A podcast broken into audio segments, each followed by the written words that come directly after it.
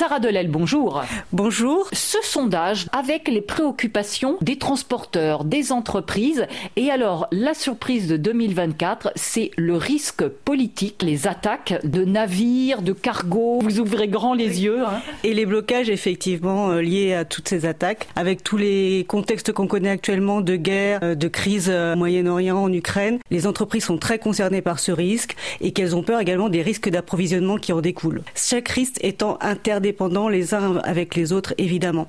Donc les entreprises aujourd'hui cherchent d'autres alternatives.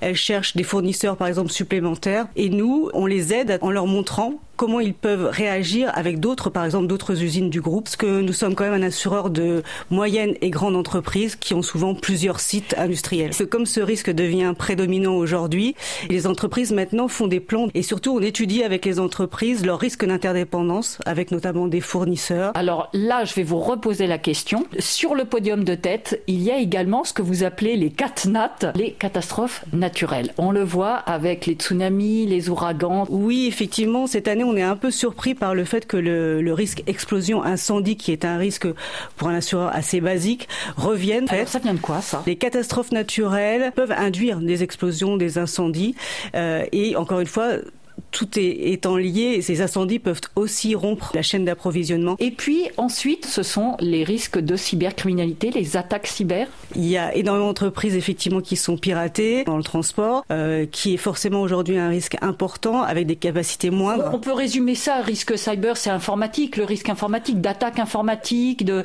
de rançon. Euh. Absolument. Beaucoup d'entreprises ont été touchées par ces piratages. Il y a énormément d'entreprises effectivement qui sont piratées, et pas seulement des grands groupes, mais aussi euh, des établissements publics. Ces risques vont rester prédominants pour 2024-2025. Il va y avoir beaucoup de nouveaux, euh, euh, de nouvelles élections, forcément des conséquences après ces élections. Les attaques euh, cyber. En des élections font multiplier le nombre d'attaques cyber?